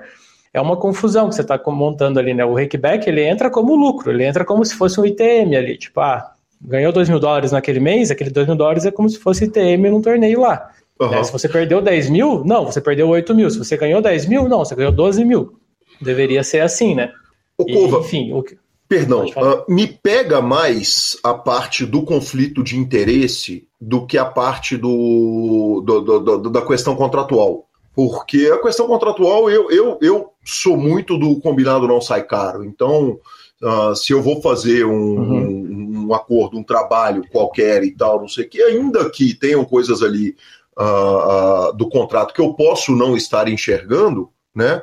Eventualmente teoricamente, pelo menos na, na, na teoria, uh, existe um questionamento seguinte: porra, mas o tratado foi esse, quer dizer, tá lá no contrato, tá explícito que o rakeback gerado ele vai uhum. ser do time, e a partir do momento que o jogador topou aquilo, seja para um contrato de 30, 40, 50% do lucro dele, ele ele tá entrando num acordo. A parte do, dos interesses opostos, ela para mim é mais curiosa, porque, por exemplo, na entrevista com Elias Abeneto, que é, é especialista em montagem de grade, ele estava hum. contando o seguinte: muitas vezes a gente vai fazer uma grade para um jogador que precisa tirar mais dinheiro, e a gente, às vezes, eventualmente pode, inclusive, tirar o domingo inteiro da reta do cara, tira torneio de série, tira torneio grande, porque a gente entende que num, num torneio menor ele vai conseguir fazer uma renda fixa mais uh, firme, uh, mais uhum. garantida para ele, e uh, ele vai conseguir viver do poker no longo prazo muito melhor do que se ele for jogar todo domingo Sunday Million, que ele pode nunca realizar a vantagem que ele tem sobre o field num field gigantesco desse. Agora, o próprio Elias coloca o seguinte: o problema é que quando você está uh, um time tá te dando aula, tá te ensinando, tá te, te dando toda a estrutura, e aí eu tô falando do psicólogo, mas tem o psicólogo, tem a, a aula, tem o, o, o, como é que chama? A, a, o, o puta, do, do, cara que cuida do Instagram do time, né? O cara, a pessoa que organiza a, a parte financeira inteira, quer dizer, tem uma série de custos ali, e o time precisa que esse jogador esteja jogando os torneios de field grande, porque afinal de contas é botando um coletivo gigante de tubarões no field grande que um dia ele, ele próprio, o time, vai bater o, o, o título do Sunday Million, vai trazer para casa, como por exemplo o, o Samba trouxe tantas vezes. Você está falando ali Uh, quando você, você, trata o assunto Reikback, você fala o seguinte: existe um conflito de interesse, quer dizer, o time puxa para um lado, para o time é uhum. interessante uhum. colocar o jogador para gerar um, um, um, reiki gigante, às vezes num torneio que ele não bate o, o, o que ele não bate o, o, o ROI com alguma sobra, mas de certa forma também, por outro lado, para o time é interessante que o jogador tenha, esteja ganhando o máximo possível para que ele consiga manter o talento, segurar o talento que ele, que ele agrega ali uhum. para ele Tá, acho que você está tá querendo entender um pouquinho mais como funciona esse conflito de interesses, né? Exatamente. É... Então, é mais ou menos assim, tipo, se você tem um jogador com 5% de ROI, geralmente o gráfico desse, desse jogador vai ser aquele eletrocardiograma, assim, ele vai, sobe, desce, sobe, desce, sobe, desce, e ele nunca engrena, a não ser que ele hit algo muito grande, né? Uhum. De muitos e muitos buy-ins, assim. Uhum. Se você tem um jogador com 10% de ROI, esse gráfico já começa a subir com uma certa consistência. Com 20% de ROI já começa a ficar mais bonitinho o gráfico. Aquele gráfico que a gente já começa a falar, opa, uhum. esse caminho aqui é o que a gente mira. E, tipo, dentro do time a gente tem que sempre mirar nesse gráfico, porque nesse, nesse de 20% e acima disso, o cara começa a ter ganhos com consistência, assim, já é bem mais difícil ele ficar meses perdendo, sabe? Quanto uhum. maior for o ROI na grade que ele joga, menos variância ele vai sofrer. Uhum. Então, a gente sempre mira, tipo, pô, ninguém quer ficar jogando torneios que tenha 5% de ROI, sabe? Porque esses torneios têm uma variância muito grande. Tipo, você Sim. nunca vai chegar no longo prazo deles. Uhum. Então, se eu e você temos o mesmo interesse, você, você joga pro meu time, a gente vai montar uma grade juntos, eu vou conversar com você, tipo, pô, você, não, você vai falar, ah, eu sou, devo ser lucrativo nesse torneio aqui, né? Eu falei, pô, é, por 5%, algo assim, né? Então, tipo, vale a pena jogar esse torneio aqui? Você sabe que você está jogando dinheiro pro alto. Uhum. É uma parada que você, você ganhar ou não, não tem nem, tipo, não, não, praticamente não tem relação com o teu retorno de investimento. Então, não é interessante para a gente, não é interessante para você nesse momento, porque ah, você quer ganhar dinheiro com consistência. Uhum. Aí, tipo, pô, você está lá com 200k de, de, de, de, lucro, não sabe o que fazer com o dinheiro, não, vai, não tem despesa na vida, quer jogar esse torneio que tem 5% de ROI? Ótimo, então, beleza, vamos embora. Aí é do interesse de nós dois, né? Por quê? Porque, enfim, tua carreira já está consolidada, você já está com dinheiro, você não precisa mais desse ganho no mês a mês. Então, tipo, uhum. tipo, a grade era sempre feita dessa maneira, né? Sim. Tipo, eu quero a mesma coisa que você, eu quero que você ganhe o máximo de dinheiro com a maior consistência possível, né? Uhum. Tipo, eu não quero que você jogue um torneio que tenha 5% de ROI porque o samba tem essa variância já, já, já dominada, sabe? Porque, tipo, se você perder e outro cara ganhar, para mim não, não, me importa que você perdeu, não é assim que funciona. Eu quero que você uhum. ganhe no mês a mês, porque assim você consegue performar melhor. Você consegue, se está com os seus boletos pagos ali, você consegue ir ganhando todos os meses, você vai jogar um poker de, de um nível melhor, então você vai ganhar mais e tal. Então, a gente tem esse mesmo interesse. Eu quero que você construa a carreira mais lucrativa possível. Sim. E não só que ganhe o máximo naquele, na, na, naqueles torneios ali. Então, beleza. Então, a gente está alinhado, vamos fazer uma grade ali, vamos embora. É, o que acontece quando você tem essa parada que o, o time recebe o rake back? Voltando para aquele mesmo exemplo que eu tinha dado, tipo, de 2 mil, 2 mil dólares por mês de, de rake back. Esse cara, tipo, ele, ele pode querer jogar esse torneio de. esse torneio com 5% de ROI lá, e para você, aquilo não vira um problema, porque, tipo, fala assim: não, eu te dou adiantamento aqui, então você afundar quanto, quanto for, ou ficar tipo um, um ano sem ganhar dinheiro, não vai ser problema, porque você vai continuar gerando 2 mil dólares para mim, que eu vou estar tá te, te reemprestando esse dinheiro, né? Uhum. E aí, tipo, quando bater o nosso vento lá, você vai enfim, recuperar esse dinheiro e daí a gente vai, enfim, esse dinheiro volta para mim e tá tudo bem, né? Só que o cara lá continua, continua daquele jeito. Então, tipo, uh, o que acontece? Na hora de formular a grade, você tem o seguinte conflito de interesses. Tipo, quando eu estou formulando a grade, eu quero que o cara tenha 20% de ROI, que ele vai ter o máximo de lucro lá, a carreira dele vai ser a mais lucrativa possível, a mais estável possível. Uhum. É, quando, quando eu tenho o teu rakeback, às vezes vai, vai, ter alguns cenários onde, tipo, eu vou ganhar mais dinheiro se você jogar o torneio que você tem um ROI menor. Porque aí você Sim. vai, enfim, vai pagar mais rake, porque o torneio é mais caro, geralmente, né? Porque você tem um ROI menor. E você vai ficar preso naquele sistema por mais tempo, né?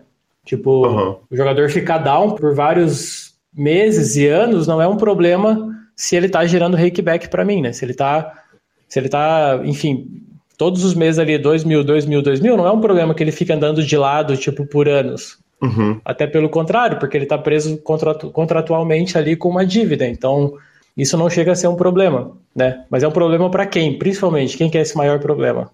Para o jogador, que, que tinha interesse em ter uma carreira de sucesso. Uhum. Né? Com o máximo de sucesso possível.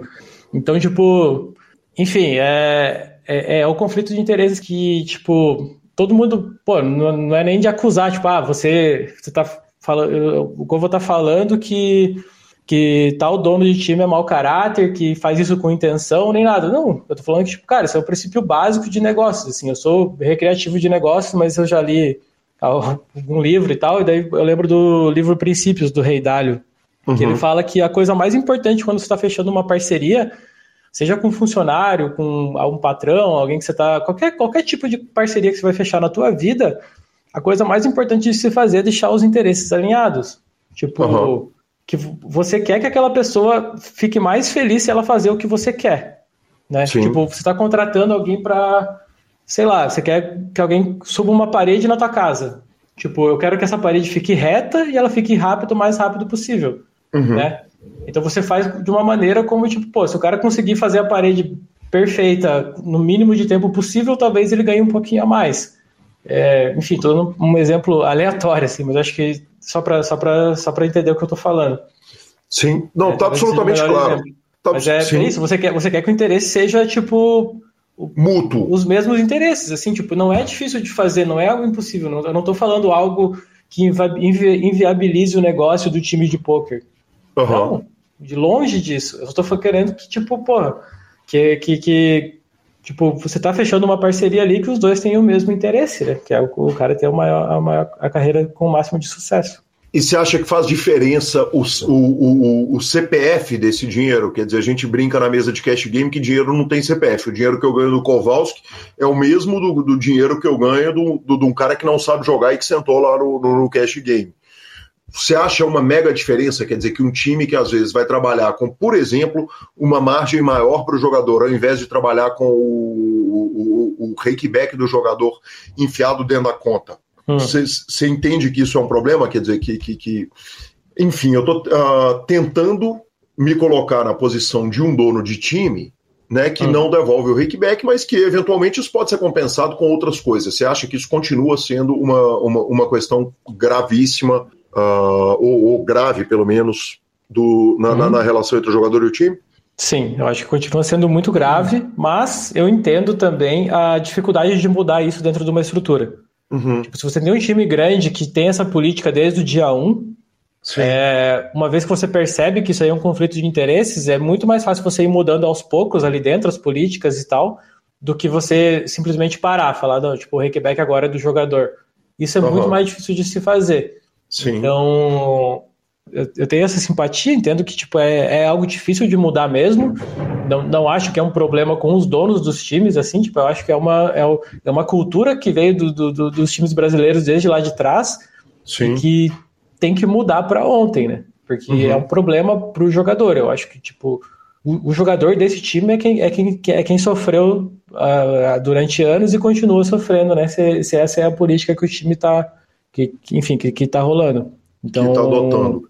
A ideia é essa, tipo, é, talvez compensar da maneira que você falou já é alguma coisa, sabe?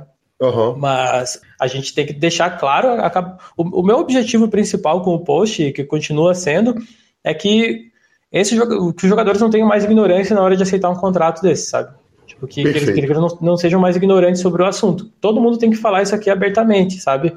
É, é um assunto que tem que rolar em, em todas as rodinhas. Todo mundo que começa a jogar poker tem que entender que, tipo, o rakeback é lucro. E qualquer pessoa que diga isso, que diga o contrário, sabe? Ou que, que, que queira fazer uma parceria onde ela ganha de um lado, você ganha do outro e tal, isso vai gerar um conflito de interesses que pode dar problema lá na frente. Perfeito. Cova, o samba sempre devolveu o rakeback dos jogadores ou isso foi uma luta, uma conquista a partir de uma discussão sua? Não, sempre foi. O, o samba é um time que sempre, devol... sempre trabalhou com o rakeback do jogador por, por enfiado no, no, acordo.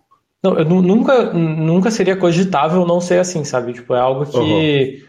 que não sei como aconteceu nos outros times, mas é, para mim, assim, tipo, o rakeback, pô, eu vivi disso durante anos, para mim é muito claro, sabe? Uhum, que sim. o rakeback, ele é lucro do torneio, que, tipo, às vezes ele demora um pouquinho para pingar, porque você tem que liberar uns baús lá hoje em dia, ou, enfim, os bônus, mas o rakeback, ele é lucro do torneio. Então, uhum. quando você vai fazer uma grade, você vai jogar um torneio, você já pensa que, tipo, pô, eu, tem 10% de, de, de, de rake, eu tenho 50% de rakeback, então esse, dá, dá para considerar que ele tem 5% de rake só. E aí Perfeito. você decide ou não jogar aquele torneio. Então é, é sempre foi assim, eu não, nunca vi de uma maneira diferente. Não. Perfeito. Cova, para a gente encerrar a discussão do Reikback. O Reikback, uh, algumas vezes a gente discutiu a respeito da, da importância do Rakeback para o ecossistema. Você falou algumas vezes que você foi o Rakeback Pro, né? um jogador que uhum. jogava ali andando de lado e que o lucro vinha principalmente do Rakeback. E a grande argumentação dos sites é que tirar o Rakeback do jogador profissional facilitava o field. E, e isso de, de, tudo não é uma mentira. Quer dizer, na hora que o, você pega o. Para pegar um exemplo de um ouvinte do, do, do, PokerCast, que eu sei que não vai se incomodar, mas doutor Maurício Mosa, que é médico, que senta para jogar uma série e tal, o rakeback dele é o mínimo, porque ele vai jogar muito pouco, ele imprime muito pouco volume uh, ao longo do, do, do tempo e ele não consegue ver efetivamente a cor desse rakeback quando ele está dando um tiro por mês, ou qualquer pessoa da mídia, ou qualquer um que trabalha com poker e que vai lá jogar de vez em quando. Você considera que o rakeback é uma parte essencial para o ecossistema? Sim, pelo volume de jogos, né? Uhum. Tipo, você precisa de regulares ruins ali também, porque isso vai fazer com que o recreativo perca numa, numa, numa talvez numa uma velocidade menor, assim, né? Mas e, e, e, que tenha jogo lá, esse é o principal. Tipo, o rakeback, uhum. o, o, cara, o cara que ganha mais pelo rakeback ali, ele é um cara fraco que, tipo, não vai arrebentar o recreativo na hora que ele sentar lá, que ele não vai conseguir fazer os exploits que ele pode fazer, sabe? Que o profissional pica faria. Uhum. E tem muitos deles, né? Você consegue colocar muitas pessoas para jogar e vai fazer com que uma série pague uma nota pro primeiro, vai fazer com que as mesas de cash tenham, estejam rolando o tempo todo ali, 24 horas por dia, vai fazer como que o volume de sit and go seja grande para quando o recreativo tiver um tempo de sentar no computador, ter mesas rolando ali, ele não ter que sentar e ficar esperando. Então, é, eu diria que é essencial para o ecossistema e não é e tipo era uma esse, isso aí era uma opinião antigamente né tipo ah cada um achava uma coisa diferente mas o PS fez o teste o PS uhum. tirou totalmente o rakeback dos jogadores para ver o que acontecia dois anos depois perdeu o controle do mercado e, e teve que voltar atrás da do Rickback de novo, porque uhum. o tráfego, a partir do momento que tinha o mínimo de concorrência, todo mundo foi embora. Porque, por quê? Porque o jogo está no GG, sabe? Sim. O jogo foi para lá. Aí agora uhum. o PS está retornando com o Rickback e, e as pessoas estão voltando para lá. Então é sim essencial para o ecossistema. Perfeito, perfeito. Cova, para a gente caminhar para o final da nossa entrevista numa num, num, num tom de leveza total. e os Mixed Games? Quando que nós vamos ver o Cova disputando o torneio de Dust to Seven, brincando, no, brigando por bracelete de Badug? Quer dizer, eles são presentes na sua vida ou é uma coisa que você nem olha? Cara, tenho bastante interesse, assim, só não, nunca sentei para estudar, na verdade. Uh, parece ser super divertido, né? Com certeza deu uma vontadezinha ali quando eu vi o Kelvin grindando o Player of the W Cup lá, que tava, pô, muito legal de acompanhar e tal, só que eu não entendia porra nenhuma do que tava acontecendo, né? Uhum. Então, mas, pô, é, é, é, sensacional. Em Vegas também, esses jogos bombam lá, fields pequenos, assim e tal. Você passa perto e parece que o pessoal tá se divertindo muito. Então, com certeza tá crescendo dentro de mim, assim, a vontade. Só tem que achar o tempo, né, pra, para aprender esses jogos ali. Que demais, que demais. Você recomenda, Calil? Você gosta? Ah, eu sou muito suspeito para falar, mas eu para te perguntar se a gente te quer nos Mixed Games, ou você especificamente, eu acho que não tá fazendo falta lá, não. Nós estamos precisando de gente recreativa jogando os Mixed. Tá aumentando também? Como é que tá? Tipo, você tá, percebe tá aumentando. Assim, Tá aumentando. O que está acontecendo hoje é que existe uma comunidade de Mixed Games uh, no, no, no, poker brasileiro que ela é organizada, né? Então foi feito aquele patch do I Love Mixed Games e uh, o que você falou, essa percepção que você teve, que é de, de, de que as pessoas estão se divertindo mais jogando uh, Mixed Games, quando você chega num, num, num BSOP e roda as mesas de Mixed Games, você vai ver que são jogadores normalmente mais velhos, Uh, o bate-papo tá, tá, tá, tá, tá correndo solto, parece muito mais com aqueles torneios que a gente via lá em 2010, por exemplo, quando a gente jogou junto. E, e, e, realmente, assim, o clima é completamente diferente. E com o interesse das pessoas por rankings, como você bem apontou, você acaba tendo uma reta final de, de, de BSOP que muita gente que ainda está brigando por ranking começa a entrar e na hora que os caras entram, eles se encantam com o jogo, cara. Não, não tem escape. Uhum. Legal, legal. Com certeza vai crescer, então. Bacana demais, não, certamente. Inclusive é, é, é onde ainda dá muito escape, né? Porque os jogos estão muito menos resolvidos do que os jogos de Texas Hold'em, né? Sim, com certeza. Cova, olhando para o futuro breve, o que, que vem pela frente? Quer dizer, BSOP Millions, o que, que tem de viagem programada e, e, e onde que nós vamos estar acompanhando o Cova agora até o final de 2022? Então, agora, agora a ideia é entrar numa rotina de estudos boa aqui para chegar bem ali no BSOP Millions mesmo. Vai ter o W Cup Main Event no dia 5 de novembro agora, que eles mudaram, né? Então tem esse torneio meio, meio perdido ali numa ilha. Uhum.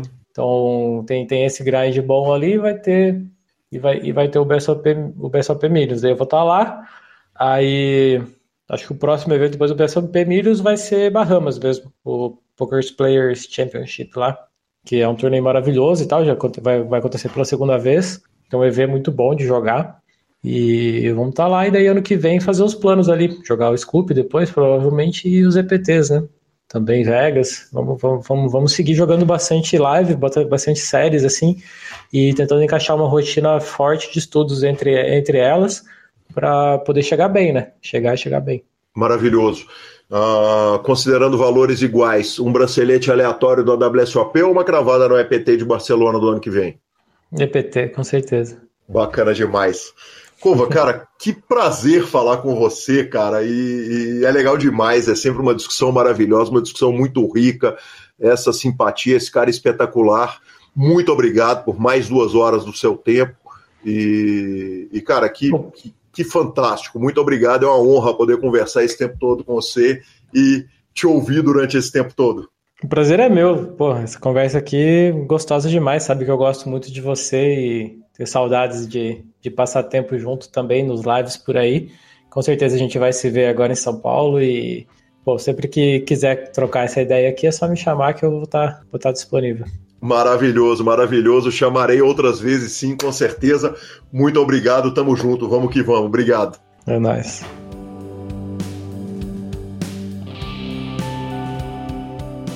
Marcelo Lanza, que homem é Fabiano Kowalski? Que mente, que cara fantástico fora da curva. Fora da curva. O menino é, é, um monstro. Não é nem mais tão menino mais, mas é um monstro sagrado do jogo.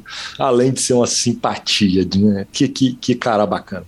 Que cara, que cara especial, que cara especial. Muito obrigado, Cova, a casa é sua, que honra te ter aqui. E vamos para as redes sociais, não sem antes lembrarmos da SX Poker. SX Poker é o seu clube na Suprema, maravilhoso. Obviamente tem cash games 24 horas, tem torneios milionários, você está cansado de saber. O atendimento é super especial, sem taxa, sem burocracia, com bônus, com promoção. E se você não tem conta no SX, você pode criar sua conta e pedir um bônus de R$ reais, moleza. Então siga o Instagram da SX Poker e venha jogar comigo e com Marcelo Lanza Maia. Boa! Vai redes sociais agora então? Redes sociais, Lanzinha, eu falei que eu ia para. Eu estava lá em Juiz de Fora jogando pôquer na segunda-feira, joguei na segunda, e falei que na quinta-feira eu ia para o clube para jogar o Badug com os caras, né? Que eles jogam aquele Badug Pot Limit. Mas o que, que a turma do Espadas Poker Club lá em Juiz de Fora arrumou, Lanzinha? Botaram um bounty na minha cabeça pra gente jogar o torneio da quinta-feira. E adivinha, adivinha, o baralho sorriu para mim, de novo, sabe? Então o que, que aconteceu? Eu sentei para jogar o torneio, sentei eu com a minha aluna fantástica de pôquer, ela fez mesa final, fez ITM, eu fiz three-handed no torneio, uh, acabei sendo eliminado ali na terceira colocação, paguei as contas, paguei o, a minha ida para juiz de fora, foi quase paga toda no torneio, apesar de ser um torneio Baratex, recebi aquele carinho maravilhoso da turma lá do Espadas, do meu querido Kalash, mas acabei não conseguindo jogar o Badugão, então vou continuar devendo essa visita para jogar Badug e Pot Limit com a turma. E, Lanzinha, eu fui no show do Pixies, no Rio de Janeiro, na segunda-feira, na terça-feira, e ontem eu cheguei em casa e falei, cara, tô querendo tomar uma, amanhã não é feriado nem nada, mas eu vou ter um monte de transmissão no final de semana. Ontem era meio que meu último dia tranquilo à noite. E eu resolvi tomar uma no clube de pôquer. Corri lá pro Sierra e cheguei lá, primeiro encontrei com a Dani, cara, que é ouvinte do PokerCast, e que ela foi tão carinhosa assim nos elogios e, e, citando os momentos que ela mais curtia no PokerCast, citando um monte de entrevista, cara, e, e foi tão legal ouvir dela o carinho que ela tem pelo nosso trabalho aqui com o PokerCast do grupo Super Poker, que eu não podia não agradecer no ar essa, essa interação e esse encontro fantástico que eu tive com ela lá. Na hora que eu cheguei, Lanzinha, no clube estava tendo um torneio mix de equipes do Campeonato Mineiro. E o, equipe, o, o, o, torneio de, de equipes ele vale ponto também, vale um pouquinho de ponto ali na reta final. O Machala, eu não vou falar que ele já é campeão mineiro, mas virtualmente ele é campeão. Tá muito difícil de pegá-lo. Novamente. No, mais uma vez. Novamente. É o tricampeonato, né, cara? Ele, ele novamente, tá, novamente. Exatamente. Ele tá correndo pro tricampeonato. Ele cravou o main event do, do, do, Campeonato Mineiro. E aí ontem, na hora que eu cheguei, já tava ali mesa final do torneio, Samezinha, enfim, aquela turma toda. E eu sei que eu fiquei tomando uma lá fora, conversando com a turma, fui rodear as mesas ali. Na hora que eu chego, tá na bolha do torneio, pagando quatro duplas tá de all-in o, o cara que tem chance de alcançar o Machala e o parceiro de time do Machala anunciou all-in no escuro. Tá aí, cara, vou, vou colocar os áudios que eu mandei no grupo do home game do PokerCast. Ouve aí. Ô turma, eu, deixa eu contar uma história pra vocês. Eu, eu voltei do show do Pixies hoje, depois de oito horas de ônibus e uma noite mal dormida. Cheguei em Belo Horizonte, não é véspera de feriado, feriado foi hoje. Falei, vou tomar uma com amigos e onde melhor para tomar uma com amigos do que no Sierra. Cheguei aqui, tá tendo o Campeonato Mineiro por equipes, mix, Holden Omar. Chego aqui, tá Bruno Machala. Por favor. Tem cerveja? Não, não tem cerveja aqui. Já aceito uma cerveja do senhor, porque você já tá ITM. Depois das 6 e 3 eu tô pagando. Exatamente. Está o, o parceiro de Bruno Machala com o único cara que pode alcançá-lo no ranking. Na bolha do torneio, valendo ali, um cabelinho de ponto. Chego aqui, o Bruno Machala não está sentado na mesa. O jogador que joga com ele, a dupla dele está sentado na mesa. eu não vi como que a ação aconteceu, porque eu estava conversando na beira da mesa. Mas na hora que eu cheguei, era a bolha do torneio, nós temos uma situação de all-in call, em que o segundo colocado do ranking tem sólidos 9-9 e a dupla de Bruno Machala apresenta sólidos 6 e 3 offsuit. Double Suited. É, 6 e 3 Double Suited. O flop veio 6 6 saída livre da prisão do banco imobiliário. O turn bate uma ficha, vale uma Heineken no bar do Sierra. E o River bate um pedaço de papel higiênico, ele dobra, elimina o competidor que estava na briga pelo ranking com ele. E eu, né, eu eu fiquei um pouco sem entender a parada e. Sentiu o cheirinho? É, e. meu... não, senti o cheiro do parceiro queimado. Larguei meu telefone onde estão os grupos e tal, meu outro telefone em casa e pedi o telefone de Bruno Machala para contar essa história aqui. Então que fique isso. Talvez eu vá, eu vá incluir esses áudios no PokerCast, mas eu penso melhor a respeito disso. sensacional, Lazinha, sensacional. Peço desculpa ao ouvinte, obviamente eu estava afetado pelo álcool, como eu disse, né, no, no, nos áudios, mas por fim ele cravou o torneio, sem surpresa. A gente continuou tomando uma, batendo papo na porta do Sierra. Eu, de repente eu olhei para ele e falei, Machala, você cravou de novo um torneio de pôquer? Ele virou para mim, olhou, velho, no fundo dos meus olhos e disse assim: One time, Calil. One time. Que peito dele. Que peito, que peito dele. O, mine... o mineiro já é three times. Exatamente. o, o ranking do mineiro, exatamente. Que fenômeno, que demais. Que fenômeno. Que cara de pau, inclusive. E Lanzinha, cara, é... eu fui, eu aproveitei, eu fui pro Rio de ônibus e voltei do Rio de ônibus para assistir o show dos Pixies e uh, fui dar uma conferida no e-mail, que a gente sempre falava que um dia ia chegar um e-mail, ia passar batido por nós e adivinha, cara. Achei, Que e-mail? achei o e-mail lá do, do, do dia 6 de fevereiro de 2021. que vergonha, que vergonha. 18 meses depois. 18 meses depois, mas eu vou lê-lo. Ednei Lene avisou o seguinte: a Mônica está perplexa. Eu mandei um e-mail para dizer que ah, tem os caras que maratonam o PokerCast, mas eu duvido que alguém ouviu mais que eu. Eu já ouvi todos os episódios ao menos cinco vezes quando tô à toa. Ah, Eu duvido também. Eu também é, nesse caso, eu duvido, também. Pera, é, temos um campeão. Quando, eu, quando eu tô. Paguem o homem. Pa- Paguem o homem. Eu volto lá, ouço do Mojave, ouço da Vivi, os primeiros, ouço tudo de novo, sempre pego algo de novo que eu não tinha prestado atenção. Queria também dizer que a Mônica tá perplexa pelo Yuri ter ganho mais um pouquinho e. ah, E, e continuou ganhando nesses 8, 18 meses também, só, só para contextualizar, né? Ele continuou ganhando, quer dizer, o e-mail tá atual, tá vendo? Exatamente. O campeão do Deveno é de Curitiba, quer dizer, o Deveno é o Brasil brilhando, Curitiba brilhando, também continua atual. E mandando um abraço falando que precisamos entrevistar o Ale Gomes, precisamos de fato entrevistar o Ale Gomes, vivo o poker de Curitiba e do Brasil. E agora, 18 meses depois, temos até entrevista do Geraldo Campelo, que é o responsável pela coisa toda. Muito obrigado. Pedi desculpa por e-mail e agora estou pedindo desculpa no ar por ler o e-mail com 18 meses de atraso, mas antes tarde do que nunca, né, professor? Fica a dica, tem que conferir o e-mail eventualmente. Não, cara- Pode ser pelo menos mensal. Olha, fica a dica o seguinte: manda no WhatsApp, que é muito mais fácil. O telefone tá aí na descrição dos nossos programas. Mas, mas, mas não, não, não fujo da minha culpa nesse caso. Justo, justo.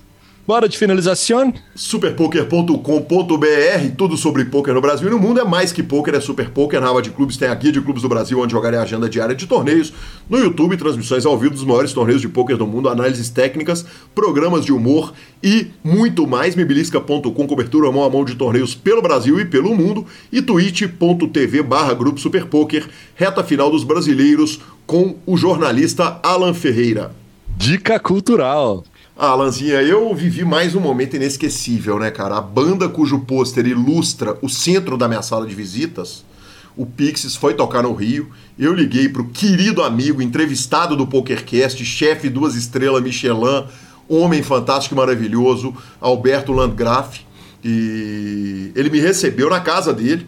Nós tomamos aquela breja, fomos pro show. Ah, eu estava realmente muito emocionado, foi a terceira vez que eu vi o Pixies. E, e ele vendo a minha emoção, ele, ele falou uma frase que eu nunca, nunca vou esquecer. Ele falou, cara, foi tão importante a sua presença quando eu fiz o, o pódio do, do 25K High Roller no BSOP. E é muito legal eu poder agora estar num momento que é tão importante para você, que é ver sua banda preferida aí. Então, cara, eu só posso agradecer ao querido Alberto Landgraf por ter me recebido. Pô, nós fomos jantar depois do show, o carinho com que ele me recebeu no Rio de Janeiro foi fantástico, foi sensacional. E a dica cultural é quando tiver a chance de ver a banda do seu coração, veja, veja, não perca. Obrigado, Alberto. Boa. Tô sem, vai. De novo. Tá, tá, tá difícil. Eu, eu admito, tô num momento, um momento complicado em relação a conseguir um pouquinho mais de tempo para poder ver as coisas que eu gosto e tal. Mas prometo que semana que vem eu dou um jeito de ver alguma coisa nova e, e postar aqui, porque. Pô, eu dou meu jeito, vai. Semana que vem eu mando alguma coisa, vai. Vamos que vamos. Cobrem de Marcelo Lanza. Arroba Gui Calil e arroba Lanza Mais são os nossos Instagrams e Twitters. PokerCast é trazido a você pela Suprema Poker, pelo Bodog, pela SX Poker e pela Pay for Fun. Estamos no Spotify, Deezer, YouTube, Amazon Music, Podcast Players. Nos indique, nos dê cinco estrelas. Mande no grupo da família do poker de todo mundo. E a edição é do maravilhoso Rodolfo Vidal. Um grande abraço a todos e até a próxima semana. Valeu!